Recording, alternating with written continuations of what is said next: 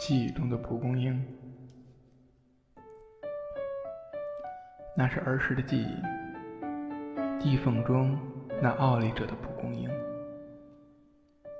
在那个男孩的眼中是那么的凸显。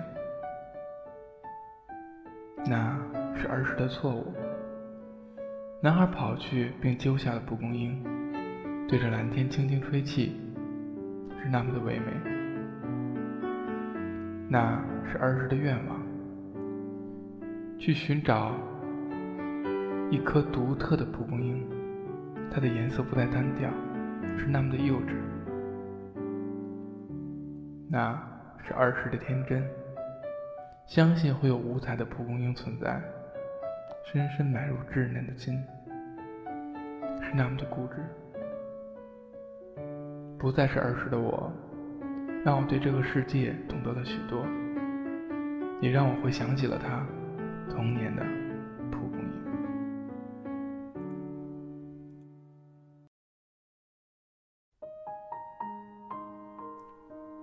青春的季里，看着年华拂眼飘去。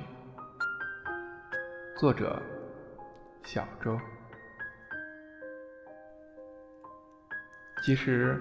我们每天都是在生活在一个大钟里面，因为我们每一个人其实都是这个大钟上的一个齿轮，所以我们必须也只有不停的去运转着，这就是我们的生命，也是我们的宿命。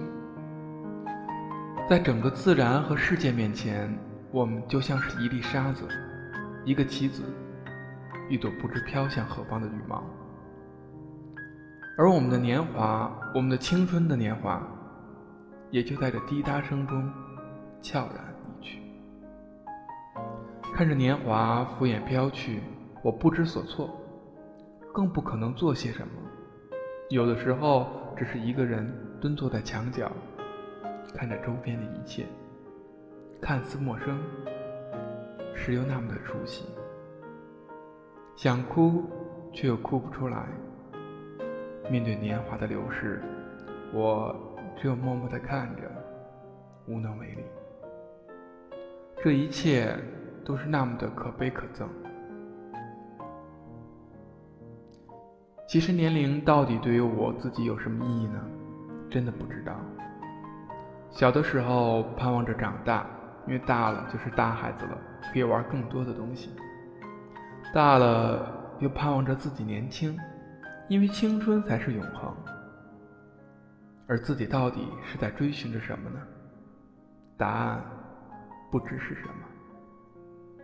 正如我博客曾经用的背景图片的一句话一样：“几见桑田成桑海，又逢枯木两生花。”真的不知所去，一切也就都是这样吧。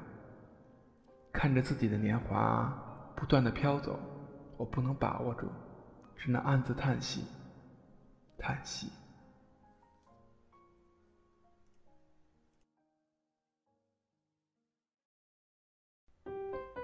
以上内容全部都选自于我的博客《记忆中的蒲公英在飞》。记忆中的蒲公英在飞，曾经一个童趣的幻想。跃然成为了博客的标题。欢迎大家点击我的博客，我的博客地址：段小周汉语拼音点儿 b l o g c n 点 com。